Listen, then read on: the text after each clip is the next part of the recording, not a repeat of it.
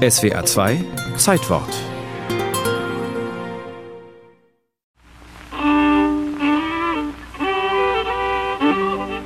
Uncle Jimmy Thompson mit seiner Fiedel eröffnete die Grand Old Opry Show.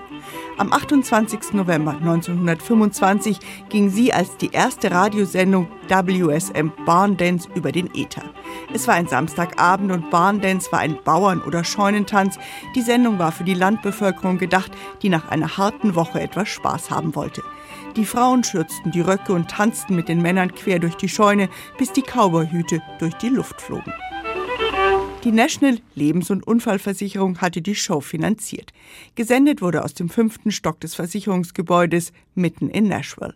Als Moderator wurde George D. Hay aus Chicago eingekauft. Well,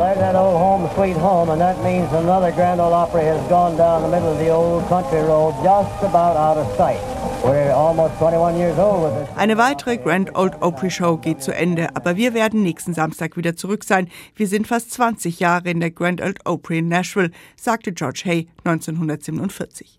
Über 20 Jahre moderierte er die Radiosendung aus Nashville.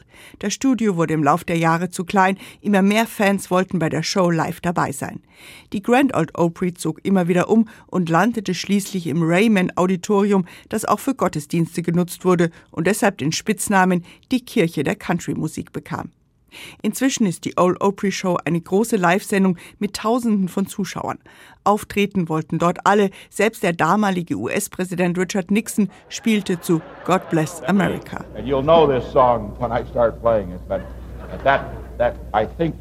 Sie kennen den Song, wenn ich anfange zu spielen. Also ich hoffe, dass Sie ihn erkennen, sagte Nixon und griff in die Tasten.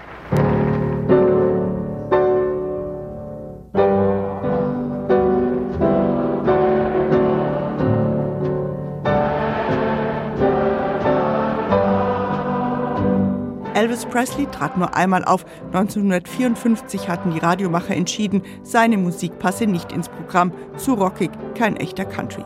Dafür sang dann fast 50 Jahre später seine Tochter Lisa Marie Presley. Sie gab zu, ziemlich nervös zu sein. I'm just really proud that I could be here. I know what a big deal this is. You know, I mean, I'm actually more nervous about this than doing American Idol. It's been a Der Name entstand als Abgrenzung zur klassischen Opernmusik. Wir haben jetzt Musik von der Grand Opera gehört, jetzt spielen wir Grand Ole Opry, sagte Moderator George D. Hay. Es gab auch immer mal wieder Streit, zum Beispiel, ob man Schlagzeug oder elektronische Musik zulassen sollte. Und Amerika wäre nicht Amerika, wenn es aus der Show nicht ein großes Geschäft gemacht hätte. Es gibt einen Opryland Themenpark und ein Hotel. Die Country-Sendung wurde jetzt nicht nur samstags, sondern auch Mittwoch, Donnerstag und Freitag ausgestrahlt. Die Show, die Country-Musik berühmt gemacht hat, heißt der Slogan. Das ist gelungen. Country-Musik ist heute in den USA populärer denn je und Nashville ihr Zentrum. Inzwischen ist aus der Fiedel-Musik Country-Pop geworden, mit dem Taylor Swift, Carrie Underwood oder Keith Urban Millionen verdienen. Und sie alle traten in der Grand Old Opry Show auf. And it sure feels good to finally be a Grand Ole Opry member.